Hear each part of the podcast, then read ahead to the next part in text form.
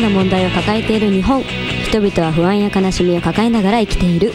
そんな時こそ笑いを楽しい声が集まる場所が今ここに。皆様本日はファニーボイスルームにご来店いただきまして誠にありがとうございます。パーソナリティのマリーでございます。さあというわけで10月に入りましてですねどんどん気温が下がっていく中ですけれども私はですねあのー、まあそろそろですね、まあ、あのイメージチェンジをしよう、まあ、いわゆるイメージチェンですね。イメチェンしようと思いまして。ずっとね髪の毛を短くしてたんですよ、あのー、今年はね。私ね髪の毛の髪型がねあんまり、あのー、定まらないというか、あのー、ずっと同じ髪型っていうのがすごいなかなかできなくてですね。で、あの髪の毛を伸ばそうと思いまして。ちょっと待ってもらっていいですか？いません。ちょっと喉の調子がねあんま良くなくてですね。であの、まあ、髪の毛を伸ばそうと思いましてあの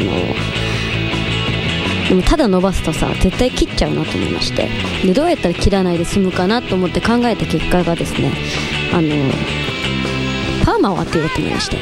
ちょちょっと待ってね。ほんとごめんね。であのパーマを当てようと思って。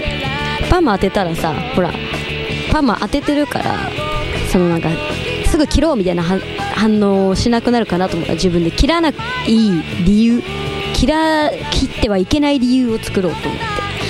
でパーマを当ててあの今現在に至るんですけどそのねパーマを当てる時にさ皆さんさ美容院に行ってじゃあ今日どうしますかって言われてあパーマしてくださいって言ってあ分かりましたじゃあどういう髪型にしますか？どういうパーマにしますか？ってあじゃあこういう風な感じにしてください。はい分かりました。みたいな感じでしょ？この会話こんな感じじゃない。私ね私もいつもそんな感じなんですよ。ただあの今私の担当の人がちょっと長期休暇中であのお休みでさあの代わりの人が来てくれたんですけどその人がねエリアマネージャーみたいな。違うなエグゼクティブマネージャーみたいな。超偉い人で。本当は指名料がかかるんですよその人。2000円とか2500円。ただ私の場合は本当の担当の人じゃない代わりに来たっていうだけなんで指名料ゼロでやってくれるんですけどその人が。で あの初めてじゃあよろしくお願いしますみたいな感じになってじゃあどういう風にやりますかって聞かれるでしょ。あじゃあこういう風にしてくださいって言うじゃない。分かりましたって言った次の出てきた言葉がねそれではマリーさんってパーマを当てる目的は何ですか？え？ってなってえ目的？みたいな。え？今までそんなこと聞かれたことないでしょ皆さん。目的ですよパーマを当てる目的。あの学校の授業みたいな。目的？目的？なんだろう。え？なんだろう。パーマを当てたいから当てに来ましたじゃダメなのかな？と思って。え？え？え？って言いながらああのヘアセットするのがめんどくさくてとかってってそんなの言われると思わないでしょ皆さん。だからあなるほど分かりました。納得してくれてそれでよかったとか思ったんですけど 皆さんもだからね目的聞かれるかもしれないんであのちょっと用意しといた方がいいですよ。こあの返しはい。というオープニングが始まりましたけど、まあ、今日はですね前半でちょっとあのー、音痴、まあ、あのカラオケとかでよく歌とか歌う時にね音が取れない人でねそれを直す方法をちょっとご紹介したいと思います。で後半はですね、まあ、前回言ってましたあの沖縄の話がまだ途中なのでその続きをしていきたいと思います。最後まで笑顔でお聴きください。この放送はインターネットラジオ放送局ビフリネットよりお送りいたします。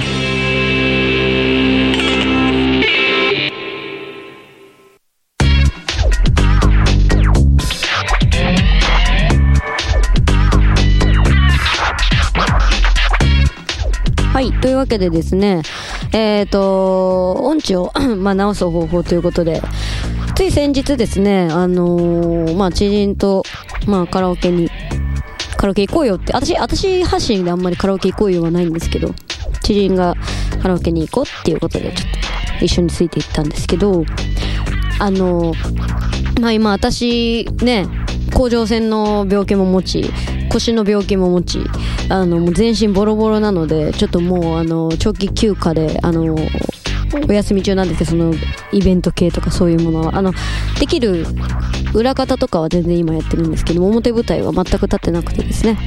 まあそんな感じで裏方の仕事ばっかりやってるんですけどまあカラオケ行こうよって言って遊びぐらいで全然いいやと思って。でまあ行ってまあ歌うじゃないですか。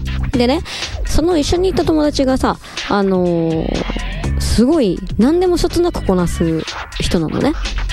で私なんかは逆に全然そんなそつなくこなせなくてあのー、ね全然唯一の取り柄が音楽ぐらいな感じなんですよ私の場合は逆に。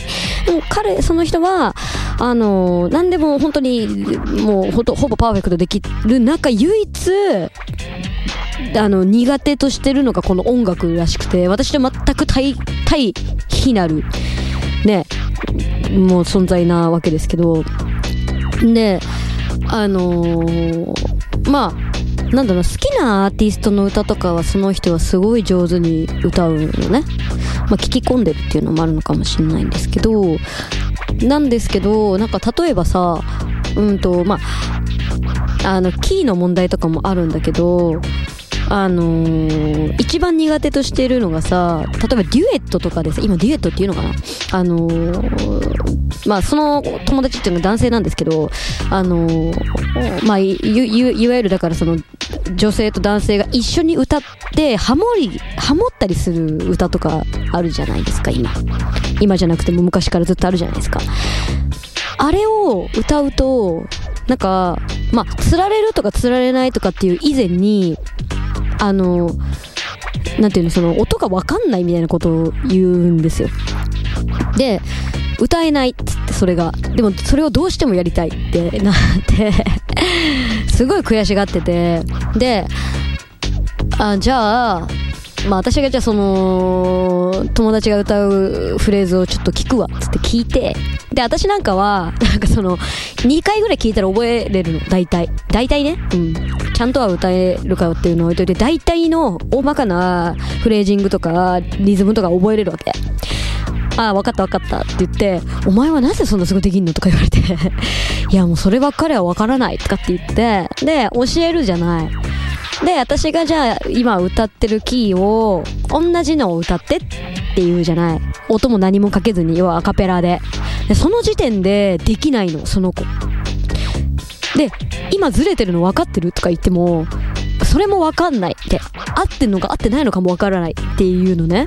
で、すごいそれで、あ、もうやだっつって 2時間予約してたのに 1時間で帰ったっていうね、まあそういう話があったんですよ、ついこの間。まあということでですね、まあせっかくなんで、あのー、まああの、10月に入ってもうそろそろ、まあまだ早いけど忘年会シーズンとかで、絶対カラオケみんな行くでしょ？うん、打ち上げとかでさ。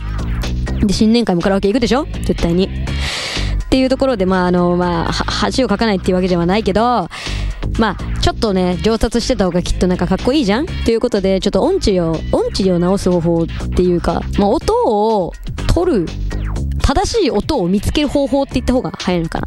そもそも、あの、歌が下手っていう人、あの、歌が、に、歌が下手っていう人にはいろんなパターンがあって、自信がなくて、ポソポソポソポソって歌ってる人もいるわけですよ。それは単純にもっと自信を持って大きい声で歌えば終わる話なんですよ。すぐ解決みたいな。じゃあ自信を持って歌ってますと。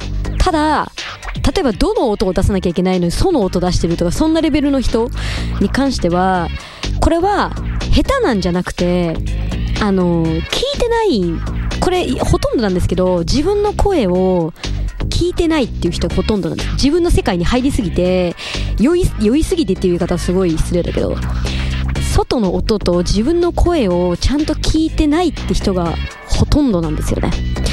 まあ、要するに、例えばなんか何にもかかってないところでアカペラでふんふんふんって歌ってるやつをそのまま曲かけた時にもやっちゃってるっていうパターンなんですよ。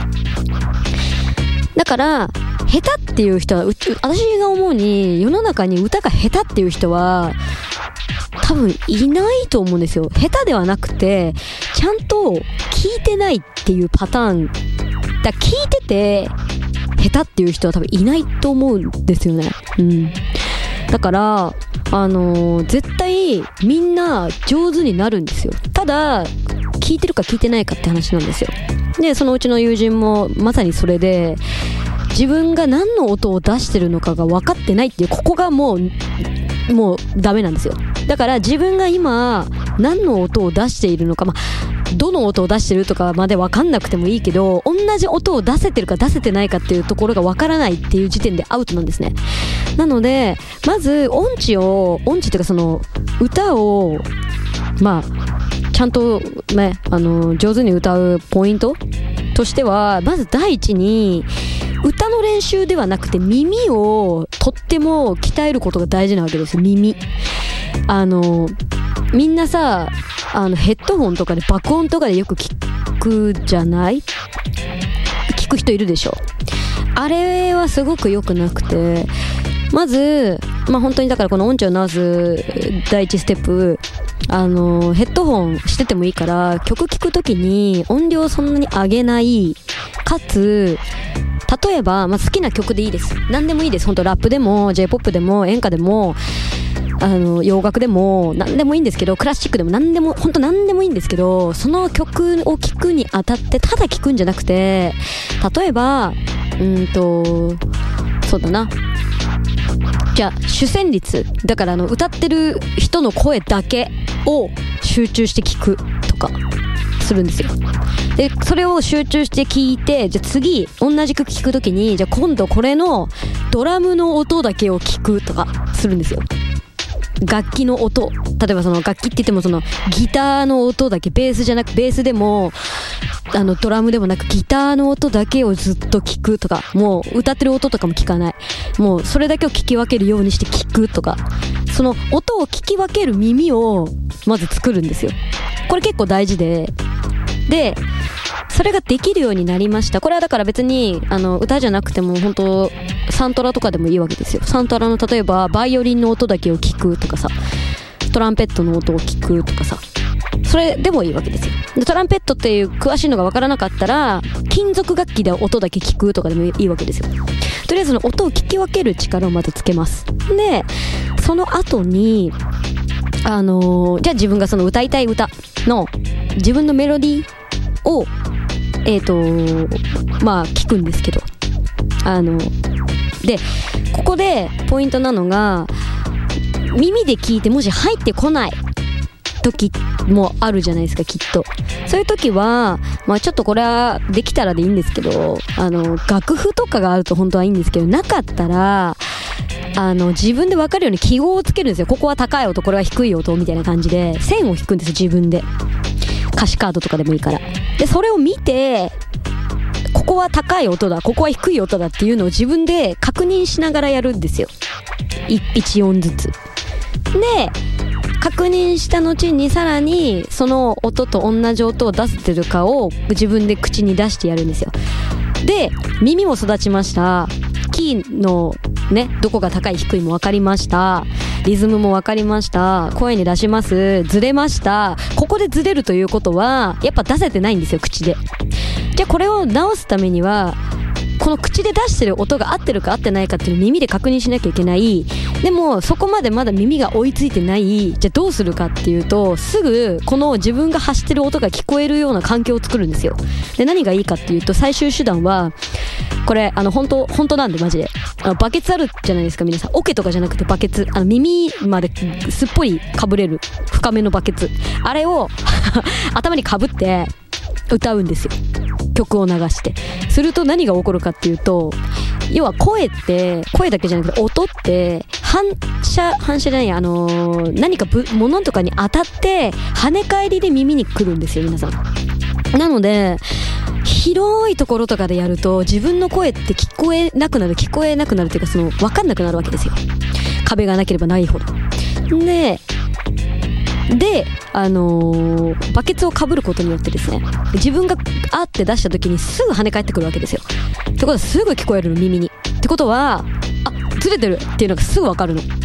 で、最初は、あのー、あれ、なんか全然わかんないやって感覚なんだけど、それを1週間とか2週間続けてみると、あら不思議と思って、バケツ取って歌うと、綺麗に歌えるの。これ本当に。だから、あの音痴を直したい人はまず耳を鍛えてでその歌いたいフレーズハモリでも何でもいいけどの高い音とか低い音とかっていうのをちゃんと自分の目でも確認してで声に出して合ってなかったらバケツをかぶって歌うっていうこの4段階ステップ。これを踏むと絶対に上手くなるんで。これは本当です。結構持ってるように言ってますけど本当に治ります。あとは本当に練習ですよね。なんであのぜひですねあの歌を上手になりたいとか音が取れないとかっていう風なだけで悩んでる人は絶対上手くなるんで一回やってみてください。というわけで後半に続きます。